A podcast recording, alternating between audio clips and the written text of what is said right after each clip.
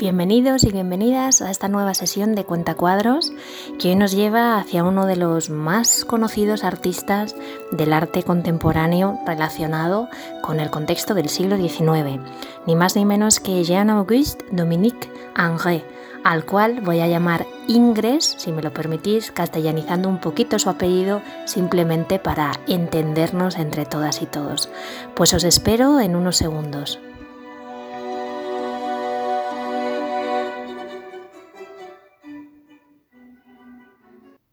Nacido en Montauban en el año 1780 y fallecido en París en 1867, Ingres fue y sigue siendo uno de los grandes exponentes del estilo que conocemos como neoclásico o neoclasicismo, una vuelta a las formas antiguas, al arte griego y al arte romano, a través también del filtro del Renacimiento que se produce en el siglo XIX.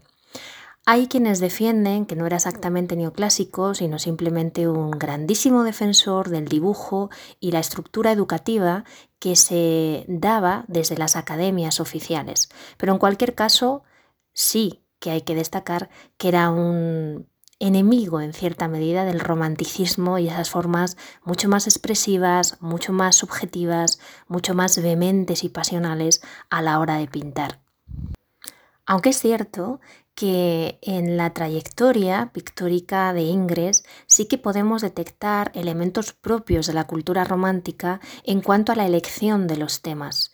La evasión que se buscaba desde el romanticismo pues no gustaba la realidad que les había tocado vivir, el presente que les había tocado vivir y por lo tanto generalmente había guiños a temas medievales, eh, escenas, historias, sucesos que habían acontecido en otras épocas y momentos que ellos entendían más idílicos y perfectos. Había guiños también a los viajes, al mundo de la leyenda, piratas y por supuesto también al exotismo. Y es ahí cuando tenemos que hablar de esa presencia en la pintura de Ingres de las odaliscas, los baños turcos, que son un elemento de referencia fundamental para nuestra obra de hoy, el baño turco pintado en el año 1863 y que se encuentra en las colecciones del Museo del Louvre. Pero poco más hay de romántico en su pintura, la manera de concebir la figura, la manera de preparar dibujos y bocetos antes de acometer la obra final, la preeminencia del el dibujo, la línea, también en esa etapa del diseño, y la forma de aplicar la pintura. Ingres trabaja con un concepto de colorido bastante más suave, sin llegar a los pasteles, pero no tan vibrante como los pintores románticos. Eh, podemos mencionar a Jericole, por ejemplo, podemos mencionar a Delacroix, pero sobre todo no están esas texturas, esos movimientos de pincel. La pintura se aplica de forma o manera uniforme sobre la superficie sin poder detectar en qué parte del lienzo comienza la descarga del pincel. Las superficies que corresponden a las pieles son satinadas, absolutamente suaves, no hay ni un elemento que sea un guiño al relieve. La educación artística de Ingres comenzó justo en su casa. Su padre, Jean-Marie Joseph Ingres, era escultor, pintor, decorador y detectó rápidamente el talento pictórico que su hijo poseía, favoreciendo sus aspiraciones artísticas y ayudándole a encontrar a los mejores maestros. Dominique Ingres con solo 11 años eh, ingresó como alumno en la Academia de Toulouse, se formó con los mejores artistas de su tiempo y en 1796 ya estaba en París estudiando bajo la dirección de Jacques-Louis David, su gran referente y otro de los padres, podríamos decir, o de los popes del movimiento neoclásico, ligado ¿no? a ese concepto frío, academicista, dibujístico de la pintura que él rompe a través de la sensualidad, el orientalismo, lo voluptuoso de muchas de sus escenas. En 1801 ganó el Premio de Roma y a partir de ahí gran parte de lo más granado de la sociedad francesa comienza a encargarle ya sus primeros retratos. En 1806 él quiere complementar sus estudios viajando a Roma, la cuna del clasicismo, donde estuvo ni más ni menos que 18 años y donde entra en contacto directo con las piezas y el arte de los grandes maestros del Renacimiento italiano. No sería la única ciudad italiana en la que iba a residir, también pasó por Florencia. En años debemos decir que corresponden a un contexto bastante convulso, quizá no tanto para los franceses y los artistas franceses en particular, la extensión del imperio napoleónico, pero es cierto que mm, el mundo de la pintura se vio sacudido por los acontecimientos políticos, algunos artistas no gozaron del favor de Napoleón, no fue el caso de Ingres, pero gran parte de los encargos que recibía venían bastante pautados, encorsetados, y en algunos textos y fuentes se habla de que fue este periodo entre 1806, 1820, algo aburrido. Eh, ya digo que eran encargos muy pautados y dirigidos casi siempre al mismo tipo de comitente. Uno de los principales mecenas era la propia familia de Napoleón. Aún así, hay que decir que alcanzó la fama y la gloria. De hecho, fue nombrado director de la Academia Francesa en Roma en el año 1841. Regresaba a París, donde se le recibía de forma triunfal. Él es quien se encarga de la decoración de las vidrieras de la capilla de Notre Dame, por no mencionar otros cuadros y pinturas expone en la Galería de Bellas Artes, es miembro también de la Academia de Pintores y otra serie de cargos y reconocimientos, llegando incluso a ser senador. Un detalle que quizá no se suele mencionar y que a veces en las biografías de los artistas es un poco mm, baladí es el hecho de que él se casó en dos ocasiones. Pero a mí me gusta recuperarlo porque mm, hay muchísima polémica en torno a la concepción de la imagen de la mujer en la pintura de nuestro artista. El hecho de que se casara no quiere decir que Ingres no pudiera ser homosexual. Era un contexto en el que las relaciones entre personas de un mismo sexo estaban totalmente vetadas, se daban, pero perseguidas por la moral de la época. Y es cierto que cuando él pinta mujeres, pinta mujeres imposibles, eh, cuerpos mm, bastante retorcidos, de proporciones exageradas, sin que haya un guiño tampoco marcado al manierismo, corresponden ni siquiera a un ideal. Hay una deformación consciente del cuerpo de la mujer, que tampoco casa con el canon de belleza, ¿no? Algo en cierta forma violento, no diré dañino. Pese a las muchas habladurías, el hecho de haberse desposado en dos ocasiones, la primera con Madeleine Chapelle y la segunda con Delphine eh, Ramel, pues bueno, borró un poco del panorama y el hecho de que también fuera un artista ya consagrado, todas esas malas lenguas y comentarios que existían también a su alrededor.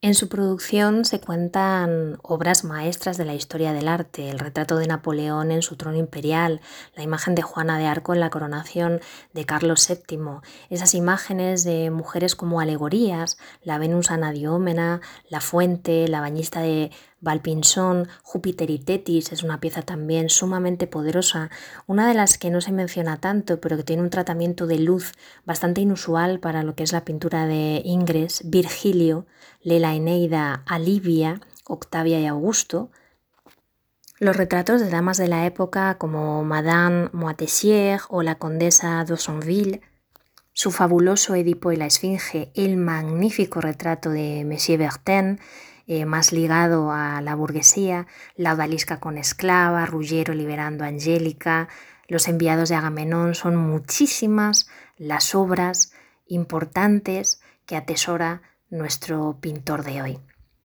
Me parece un detalle interesante para comenzar el hecho de remarcar, recalcar que esta pieza, el baño turco, fue pintada en 1863 pocos años antes de que Ingres falleciera. Él de hecho rondaba la edad de 82 años y de hecho lo anota en uno de los puntos del cuadro eh, más que a modo de detalle, como un testimonio, pues él solía decir que incluso a esa edad sentía todo el fuego de un hombre de 30 años. Parece que también hay cierto pudor a la hora de hablar de sexualidad ¿no? e impulso en la tercera edad. Bueno, también es importante mencionar que realmente el baño turco se firmó en 1862. Lo que sucede es que el artista continuó retocando la obra, algo propio de un pintor tan detallista y con esa técnica ¿no? tan perfecta, durante al menos un año más que se sepa. Es sumamente interesante la elección del formato.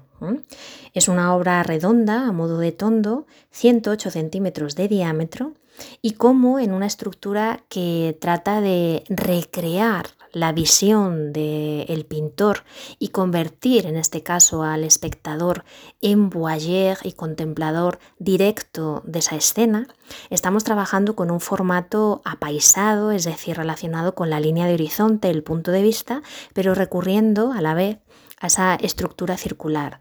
Organizar en un espacio redondo las figuras, los personajes es mucho más difícil. Y si añadimos a esto el hecho de que hay aproximadamente unas 20, unas pocas más figuras, em, esto denota un conocimiento de la caja espacial, de la composición, de la estructura pictórica notable. ¿Estuvo Ingres en algún baño turco para pintar esa escena? La respuesta es no. Ya sabemos que el orientalismo era uno de los temas y las estéticas que estaban más de moda. De hecho, es que ni siquiera eh, se dice, se comenta, tuvo que llamar a modelos para que posaran para él, puesto que el número de bocetos y dibujos, ensayos anteriores que él había hecho sobre desnudo femenino eran tan abrumadores en número que va tirando de todo ese material.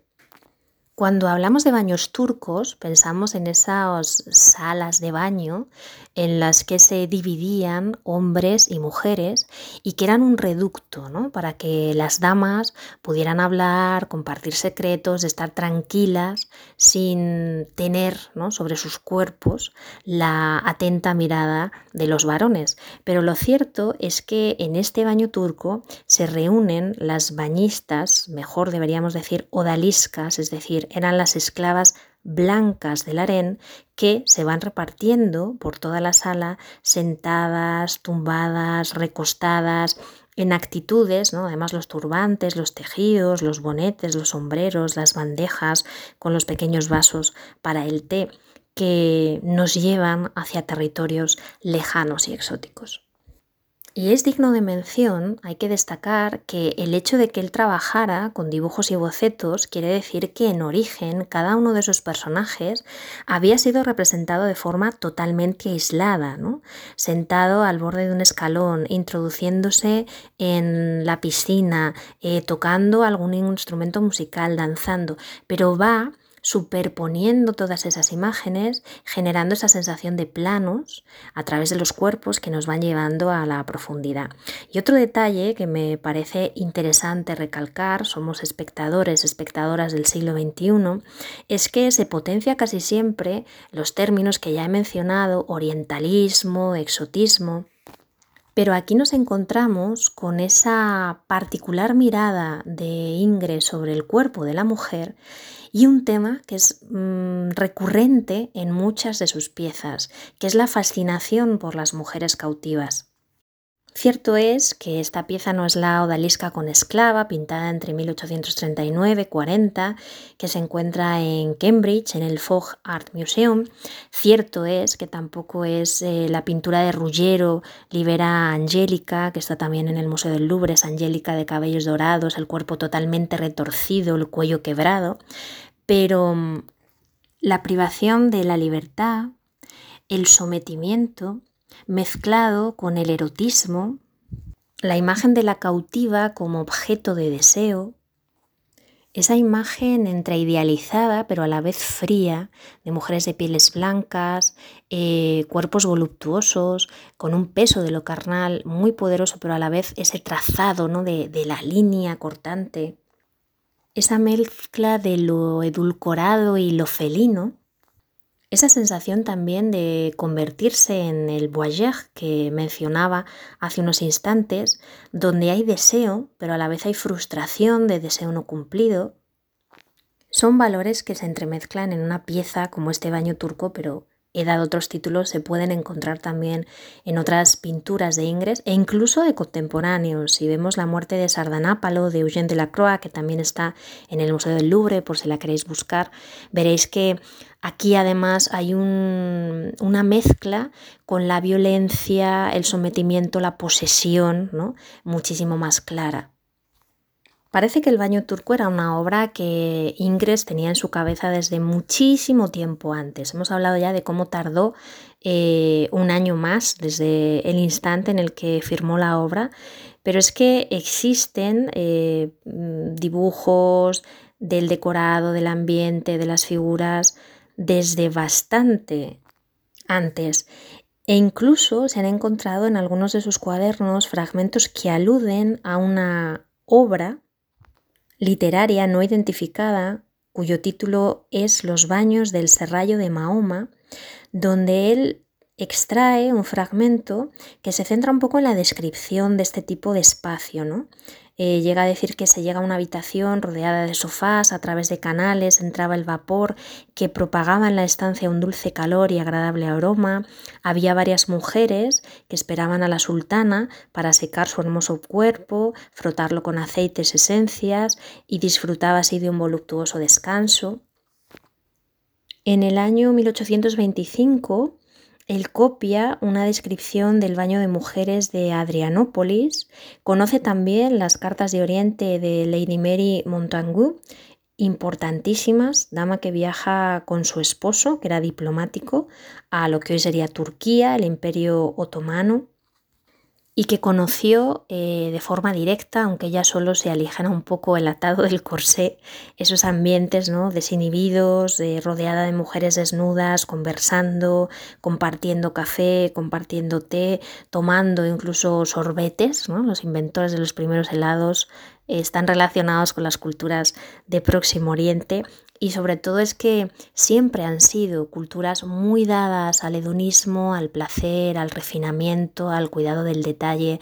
No hay más que ver los textiles de los cojines, las porcelanas que están apoyadas en la hornacina, las lámparas. Eh, aquí no podemos hablar de trajes, pero sí aludíamos a los tocados, los turbantes, los bonetes, la pequeña mesita en la que se van disponiendo eh, el azúcar, las especias, los vasos de café, las jarras. Aunque hay que decir que hay una mezcla, ¿no? Eh, guiños a elementos decorativos chinos, no solo turcos, con adaptación a la estética rococó, al siglo XVIII, por lo tanto, una mezcla, una inspiración, algo similar a lo que sucedería a finales del siglo XIX, principios del XX, con el movimiento conocido como japonesismo. Europa, Occidente, aceptaba esa nueva estética, pero la adaptaba a sus propios criterios. Por lo tanto, la mirada de Ingres es una mirada matizada por su propia cultura. No son objetos que pudiéramos encontrar en estos lugares, sino con ese baño europeo eh, más propios, por ejemplo, de las tiendas y las galerías parisinas. Aunque no lo hayamos mencionado, es importante también decir que parte de esa fascinación por los paraísos lejanos, por las culturas antiguas y exóticas, tiene mucho que ver con las campañas de expansión del propio Napoleón Bonaparte. Francia entera, eh, hablamos sobre todo de París, es casi el centro en cuanto a temas culturales, pues esperaba con ansia poder contemplar diferentes objetos. El expolio artístico fue, ya lo sabéis, inmenso y no hizo más que avivar ese fuego de pasión y de curiosidad por aquellas culturas. Y de hecho es que hay otro detalle que nos permite reincidir o recalcar en esa mirada occidental porque se nos lleva a un país lejano y sabemos que las odaliscas no eran esas esclavas blancas, pero no hay un interés o una atención por eh, la cultura turca, por la presencia también de mujeres africanas en el harén, apenas vemos dos damas. La visión del cuerpo femenino está nuevamente eh, matizada o depende de los gustos de la cultura europea. Cabellos rubios, cabellos cobrizos, pieles blancas, formas redondeadas, pecho esférico pero pequeño, pubis totalmente libre de vello, etcétera, etcétera, etcétera. Más detalles interesantes. Eh, quizá por ser espectadoras, espectadores del siglo XXI, no caemos en estos detalles. Para nosotros las duchas, las balleras son algo absolutamente habitual, pero en la época en la que Ingres pinta este cuadro, no. Los parisinos se bañaban muy pocas veces al año, si no eran una sola, encerrados en un dormitorio. No había tantas bañeras en París ni tantas empresas que llevaran estos objetos de higiene a las casas, los hogares, porque tampoco había agua caliente y los sistemas de, aguas públicas no eran los mismos. Y sabemos que a veces las bañeras estaban cubiertas con sábanas, se metían ¿no? con camisones y otros etcétera. Sí que existían en ciudades como París baños chinos y baños turcos, a los que pocas veces acudían los ciudadanos y ciudadanas de París. Se llamaban estos baños baños a la Mahoma, todo tipo de esencias, aceites esenciales, acompañamiento musical, no se rodeaba un poco de atrecho, se daba al cliente lo que esperaba encontrar. Es decir, la idea, repito, que Europa tenía de Oriente. Para algunos defensores de lo clásico, los baños turcos eran lugares de sumo interés, puesto que en cierta medida suponían un elemento de supervivencia de la época clásica. ¿no? Eran la evolución de las termas romanas. Y esto se conecta también con esa visión y pasión que se tenía desde las excavaciones de Pompeya y Herculano, el peso de la cultura clásica en el siglo XVIII, la defensa de lo clásico desde la Revolución Francesa. No olvidemos que Napoleón empieza sus primeras andanzas conectado con ese contexto de la Revolución Francesa. De guiño al mundo griego y romano y tomarlo oriental como una evolución de lo antiguo culturas en las que pervivían todas aquellas enseñanzas, aprendizajes y modas. De hecho es que hay figuras que parecen esculturas antiguas. La mujer que veis a la derecha del cuadro, que sostiene entre sus manos un esenciero, ¿no? va saliendo humo perfumado del interior de ese objeto, la cabeza cubierta por uno de esos paños o toallas de algodón turcas de blanco con líneas de colores, en este caso roja, tiene un perfil, la nariz recta, la forma de trabajar los párpados y los ojos, que recuerda, repito, a una de esas esculturas antiguas. No es mármol, pero su piel es casi alabastro, solo que en lugar de fría es cálida cómo nos iba a convertir nuestro pintor en gran maestro, si estaba renegando de todas las innovaciones de la vanguardia, que era el romanticismo, pero daba a la clase dirigente aquello que quería, ¿no? desnudo que no rompiera por los guiños al mundo clásico con los parámetros de la moral católica. Y ello además encajado, como comentaba al principio, en una estructura de organización del espacio absolutamente exquisita. Porque no hay ni rastro de toda esa agitación, dinamismo que se veía en los cuadros de los maestros románticos. Todo lo contrario, está pintada siguiendo la regla de la sección áurea y una estructura eminentemente geométrica. A partir, por supuesto, de esa fama y de ese reconocimiento, eh, se dijo de todo de él. A mí hay una aportación que me gusta mucho, que la dice el pintor romántico Narciso Díaz Peña, de la Peña, y comenta de Ingres, si se encerrara este hombre en una torre sin grabados, se quedaría pasmado ante el lienzo en blanco, porque es incapaz de sacar algo de su propia cabeza. Elie Fogg eh, comenta, irónicamente era un crítico de arte de la época, que el artista había sabido entender como ninguno cómo balancear las barrigas de los burgueses y el pecho de sus señoras. Uno de esos guiños a la doble moral, ¿no? lo que se exigía a un pintor, lo que realmente se buscaba en un cuadro.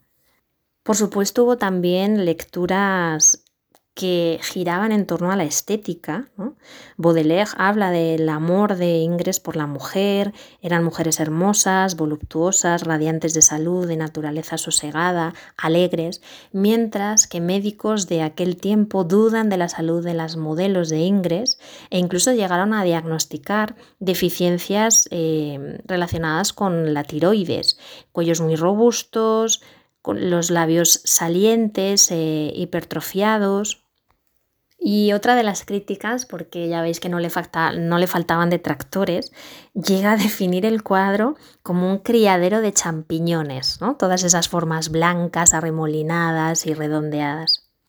Pero bueno, de una manera u otra, Ingres consiguió lo que quería, que era que la obra tuviera una repercusión y diera que hablar, ya fuera por aceptación, ya fuera por aversión, ya fuera porque se veía como una pieza escandalosa. De hecho, el primer cliente que iba a comprar este cuadro, que era pariente de Napoleón III, se lo devolvió a los pocos días porque se defendió, decía, su esposa consideraba que era una pintura poco oportuna para su salón. Existen muchas historias con cuadros de desnudos de Ingres conectados, por ejemplo, con la hermana de Napoleón pasó a manos del antiguo embajador turco Khalil Bey y desapareció en su colección privada, puesto que era, estaba absolutamente cerrada, solo podía ser contemplada por un círculo reducido de personas ¿no? escogidas que formaban parte de las relaciones sociales cercanas de este caballero. Se ofreció varias veces en donación al Museo del Louvre y la institución rehusó la oferta, hasta que en el año 1911 eh, los museos de Múnich decidieron adoptarla, se mostraron interesadas y dispuestas a adquirir el cuadro y fue entonces cuando el Louvre se decidió a recibir esta obra que a día de hoy es una de las más importantes de su colección.